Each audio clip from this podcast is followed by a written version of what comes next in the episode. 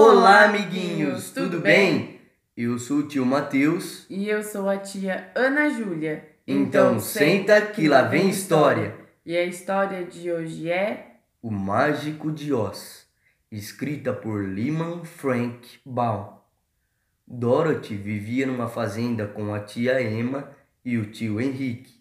A menina tinha um cãozinho chamado Totó e passava o tempo todo brincando com ele. Um dia houve uma ventania tão forte que a casa da fazenda foi levada pelos ares. Dorothy e Totó, que estavam lá dentro, foram carregados para a terra de Oz.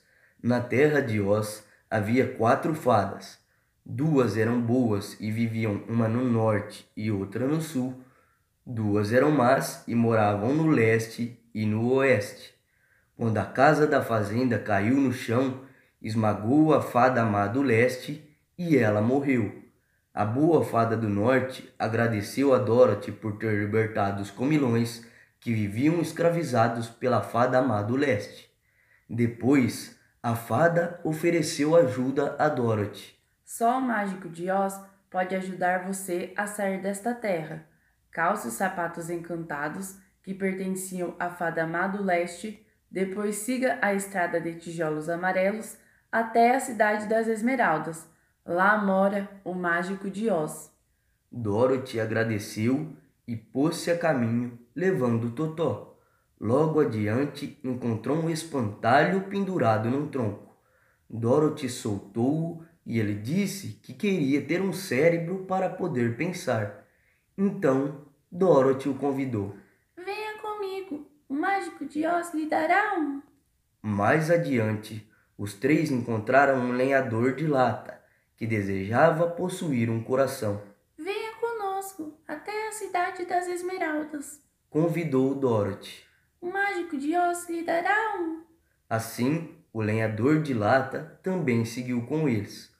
Logo depois, os quatro encontraram um leão. Ele rugiu para assustá-los. Totó latiu e o leão tentou mordê-lo, mas Dorothy deu um tapa no nariz do leão, dizendo: Que covardia atacar um cãozinho tão pequeno. Sou covarde mesmo, mas bem que gostaria de ser corajoso, respondeu o leão.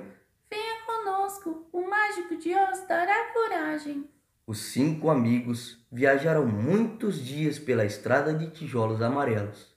Depois de várias aventuras, chegaram ao castelo do mágico de Oz. Um de cada vez foi levado à sala do trono para falar com ele. O leão pediu ao mágico que lhe desse coragem. O lenhador de lata queria um coração.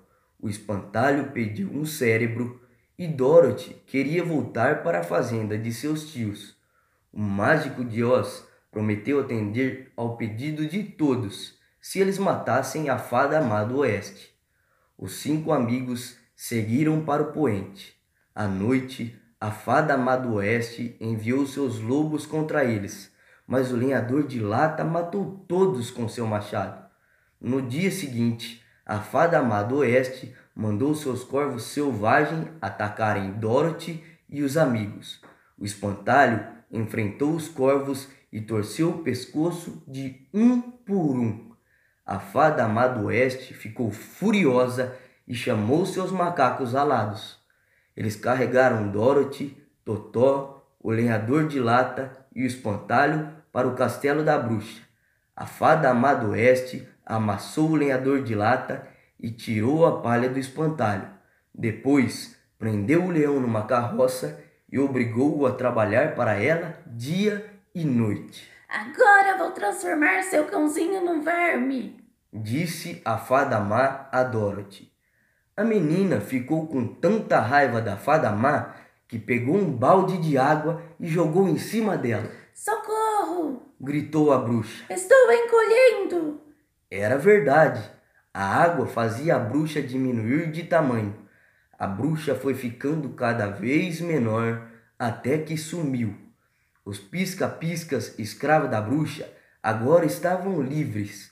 A pedido da boa fada do sul, eles desamassaram o lenhador de lata, rechearam de novo o espantalho e soltaram o leão.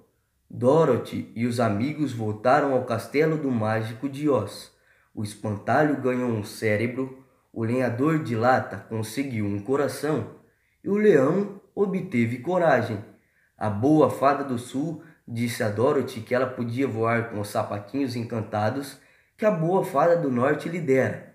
Dorothy despediu-se dos amigos e voou para a fazenda de seus tios, levando Totó em seus braços. Fim da história.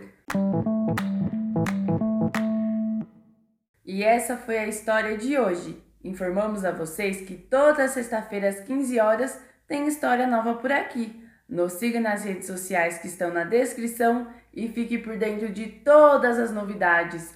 Tchau, amiguinhos. Até, Até a próxima. próxima.